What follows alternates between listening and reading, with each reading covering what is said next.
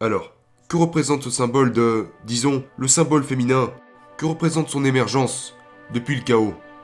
Eh bien, cette image est une image de Vénus, la déesse de l'amour, d'accord? J'ai coupé cette image. Depuis une plus grande illustration où Vénus se manifeste dans un espace qui transcende le ciel. Et elle projette ses rayons, et au premier plan, des chevaliers se prosternent devant elle.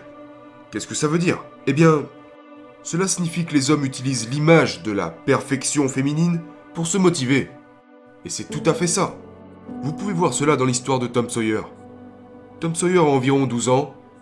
Il traîne encore avec ses amis. Et cette fille, Becky, emménage de l'autre côté de la rue. Elle sort et il est sous le choc. Pour la première fois de sa vie, quelque chose se passe.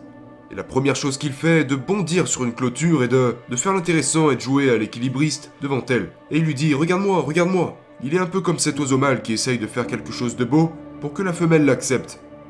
C'est sa motivation. Vous savez, et je pense que c'est quelque chose que les femmes modernes ne comprennent pas vraiment au sujet des hommes. Elles ne comprennent pas que, au moins dans la mesure où les hommes ne sont pas corrompus ou cruels, parce que pour ne pas être rejetés, ils font tout ce qu'ils peuvent pour se prosterner devant l'éternelle image du féminin. Et s'en montrer digne. C'est l'histoire de la chevalerie, et c'est ce que vous devez encourager chez votre partenaire. Et donc, cette première forme qui émerge du chaos est la forme féminine.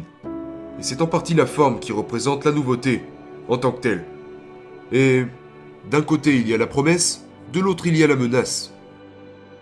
Et concrètement, je ne comprends pas aussi bien la situation des femmes que celle des hommes, étant évidemment un homme moi-même. Mais je... Je ne sais pas si les femmes ont la moindre idée d'à quel point elles paralysent, en particulier pour les jeunes hommes.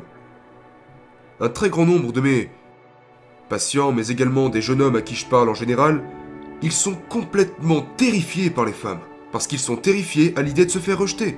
Et cette terreur est précisément proportionnelle à leur degré d'attirance envers les femmes, qui est une situation paradoxale horrible à vivre. Et c'est souvent pour ça que les hommes sont si bêtes devant les femmes qui les attirent. Premièrement parce qu'ils ne voient pas la femme en question.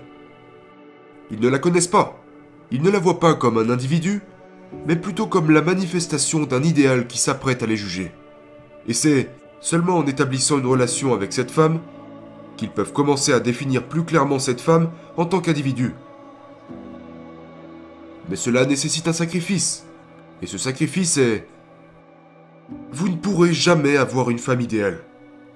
Donc pour avoir une relation avec n'importe quelle femme, vous devez d'abord sacrifier la relation avec la femme idéale que vous avez dans votre tête. Trouver l'individu en cette femme et le séparer de l'idéal que vous pensez mériter. C'est ce qui arrive au héros de la Belle au Bois dormant. Il voit la reine se transformer en dragon du chaos. Et ce n'est qu'après l'avoir vaincu qu'il pourra établir une relation avec la princesse. Et c'est exactement ce qui se passe. Un de mes patients dirigeait un groupe d'hommes et ils ont fait une chose très intéressante. Qui avait été celle d'aller dans la rue et de demander à 50 femmes leur numéro de téléphone en l'espace d'une journée. Pourquoi? Poliment, correctement. C'était pas. C'était un jeu, mais ce n'était pas un jeu stupide. Et l'idée était de surmonter la peur du rejet. Comment faites-vous ça? En vous y confrontant, encore et encore et encore afin de ne plus être paralysé par cela.